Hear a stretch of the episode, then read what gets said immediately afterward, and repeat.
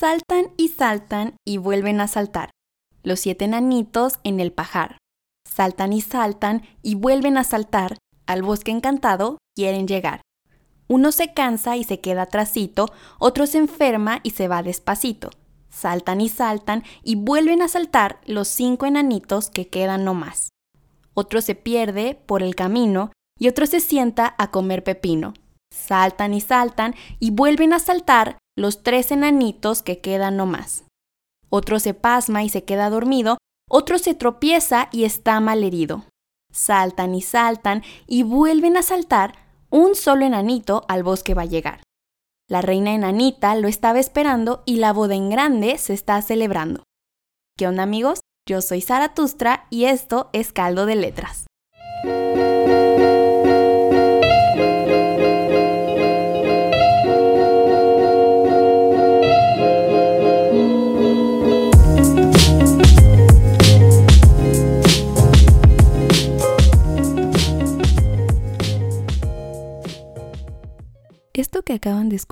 Es nada más y nada menos que Saltan y Saltan, el segundo cuento de español primer grado lecturas, el cual fue publicado en 1997 y según Google y mis cálculos, que espero no se equivoquen, este maravilloso libro nos acompañó a todos aquellos que nacimos entre el 93 y 2004, más o menos. Y pues bueno, los libros de texto gratuitos o también llamados manuales escolares eran, o bueno, son, esos libritos de la SEP que te daban en la primaria y que si ibas en escuela privada, nomás los forrabas de agrapa porque solo los sacabas cuando el profe se le olvidaba planear la clase. En fin, estos libritos son distribuidos para todos los niños de las escuelas primarias en las diferentes modalidades, ya sea rurales, urbanas, públicas o privadas, y representan el resultado de un largo proceso histórico. Los libros de texto gratuito son el principal material educativo de los maestros y como ya dije, su forma de utilización es diversa, ya sea desde la aplicación directa con los alumnos hasta como medio para la formación continua, personal e informal del maestro. Además, siguen siendo los únicos documentos de lectura existentes en las comunidades aisladas con funciones literarias y referenciales. De hecho, ¿sabían ustedes que este año se cumplen 61 años desde que el Estado mexicano, a través de la CONALITEG, ha editado y distribuido los libros de texto gratuitos para los niños y niñas de las escuelas primarias en todo el país? Así es. Un día como hoy, pero de 1959, se creó la Comisión Nacional de Libros de Texto Gratuitos, CONALITEG, en Ciudad de México, y en 1980 la Secretaría de Educación Pública, o sea la SEP, asumió la tarea de editar y producir los contenidos, mientras que la CONALITEG se quedó a cargo de la producción y distribución. Es así que actualmente y con el apoyo de Sedena, CEMAR, Segalmex y los gobiernos estatales, se distribuyen millones de libros para estudiantes de todos los niveles educativos, incluyendo telesecundaria, telebachillerato, educación indígena en 42 lenguas diferentes, braille y macrotipo. Ojo que todos estos datos se los estoy pasando de a gratis y sin patrocinio. Pero si de pura chiripa alguien de arte y cultura del gobierno de Jalisco escucha esto, no sean gachos y díganme cómo se hace para conseguir una plaza. Bueno, ahora sí pongámonos serios. Quizá ustedes estén preguntando, tía Sara, ¿por qué tanto choro con esos libros que mi mamá vendía por kilo acabando el ciclo escolar? Resulta que el hábito de la lectura no es algo muy común dentro de la sociedad mexicana. Ay, yo no creo eso. Yo leo como 17 libros por año. ¡Wow! ¡Qué padre, Pedrito! Ten tu estrellita dorada virtual.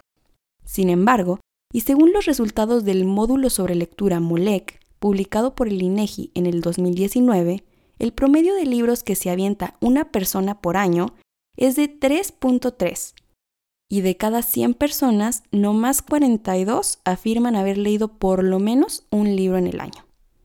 Y aunque las cifras no se vean tan peores, déjenme decirles que conforme pasan los años, estas van disminuyendo, siendo 3.8 y 50 respectivamente en el 2018. No obstante, y aunque esos datos son impresionantes, el dato que más me llamó la atención y por el cual estamos aquí es que dentro del top 3 de los materiales de lectura que más usan los mexicanos, el primer lugar lo tenían los humildes pero grandiosos libros de texto. Y es que, ¿quién no se acuerda de estos? Muchos de nosotros, si no es que todos, aprendimos a leer con ellos, y aunque a veces solo balbuceábamos sílabas, estoy segura de que muchos de ustedes se acuerdan de historias como Paco el Chato, El viaje, La viejita y los quesos, La cucaracha comelona y muchos, muchos, muchos otros que se encontraban dentro de aquella portada del perrito, que para quienes no sepan es una ilustración del pintor y litógrafo Roberto Montenegro, que cabe mencionar es un gran difusor de la cultura mexicana. Oye, tía, Perdón por molestar de nuevo, pero a mí no me tocó ese libro. No te preocupes, mijo. Justo por eso hoy cambiaremos un poquito la dinámica y tendremos más de un tiempo de lectura para que así puedas conocer o recordar estos bellos cuentos que te introdujeron de una forma u otra al mundo de las letras.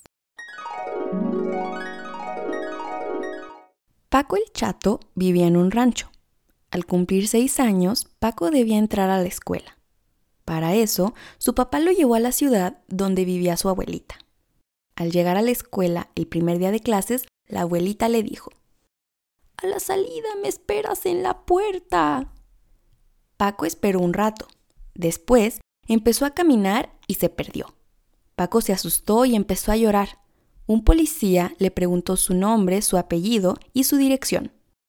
Paco no sabía ni su nombre, ni su apellido, ni su dirección.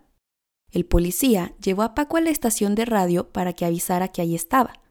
La abuelita de Paco oyó el aviso y fue a buscarlo. Paco se alegró y prometió aprender su nombre completo y su dirección. Fin. Ay, qué Paco. La verdad, ahora que hojeaba el libro, me daba cuenta que muchos de los cuentos son cortísimos y demasiado absurdos.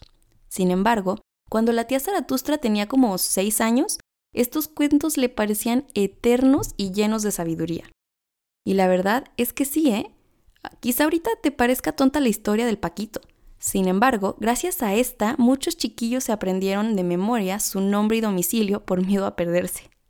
Otra historia icónica sería la de aquella ratita, que sin duda es mi favorita. Y aún hoy en día se la recuerdo a mi mamá cada que salimos y caminamos mucho. Si aún no sabes de lo que hablo, ahí te va este cuento que se llama El viaje. Había una vez un ratón que quería visitar a su madre. Entonces se compró un coche y se puso en camino hacia la casa de su madre. Viajó y viajó y viajó y viajó, hasta que el coche se hizo pedazos. Pero al lado del camino había una persona vendiendo patines. Entonces el ratón compró dos patines y se los puso. Y patinó y patinó y patinó y patinó hasta que se le cayeron las ruedas. Pero al lado del camino había una persona vendiendo botas. Entonces el ratón compró dos botas y se las puso. Y caminó y caminó y caminó y caminó hasta que las botas tuvieron unos agujeros muy grandes. Entonces se quitó los tenis y anduvo y anduvo y anduvo y anduvo, hasta que le dolieron los pies y ya no pudo continuar pero al lado del camino había una persona vendiendo pies. Entonces, el ratón se quitó los pies viejos y se puso unos nuevos. Corrió lo que le quedaba del camino hasta llegar a casa de su madre.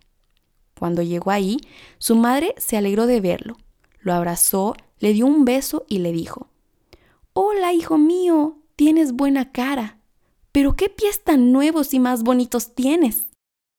Fin. Yo me acuerdo que lo que más me gustaba de la historia es que en las ilustraciones el ratoncillo era azul, pero cuando se cambiaba los pies se compraba unos rosa así como mexicano fosforescente y se le veían bien chidos. Y hablando de ilustraciones, el libro, como ya les dije, está repleto de ellas. Y la neta, si no se acuerdan del cuento por el título o la historia, les garantizo que las ilustraciones lo harán. Estas estuvieron a cargo de 11 artistas, entre ellos Gloria Calderas, Ana Ochoa, Juan Escurdia, Guadalupe Pacheco, Luis Guerrero y Laura Fernández, así como la empresa Tane Arte y Diseño. Otro cuento que también me recordó mucho a cuando tenía mi estuche con 24 lápices de colores y mi lonche era una quesadilla pachurrada fue este, La viejita y los quesos.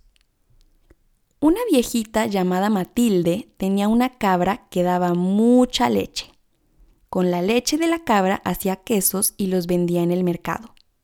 Julián, el vecino, también hacía quesos, pero sus cabras daban mucho menos leche que la cabra de la viejita. Todos los días, mientras ordeñaba sus cabras, Julián se preguntaba muy enojado. ¿Cómo le hará la viejita para hacer tantos quesos con la leche de una sola cabra? Una noche, mientras todos dormían, Julián entró al corral de la casa de la viejita, dejó una cabra de su rebaño y se llevó a la cabra de Matilde. Por la mañana, cuando Matilde se levantó a ordeñar a su cabra, se dio cuenta de que se la habían cambiado. Sin embargo, esta dio tanta leche como la otra. Al mediodía, Matilde encontró a Julián en el mercado y le dijo, Así que hiciste muchos quesos con la leche de mi cabra, ¿eh? No, le respondió Julián. Solo me dio leche para un queso. Ya ves, te llevaste mi cabra, pero no mi secreto. El secreto no es la cabra, sino la alegría con que hago mi trabajo. Fin. La verdad, a mí ni me gusta el queso de cabra, pero ahora que volví a leer el cuento y vi las imágenes, sí se me antojó un cachito del de Doña Matilde. Pero bueno, ustedes se preguntarán, Sara, ¿y el autor de la semana qué onda? ¿Qué está pasando aquí?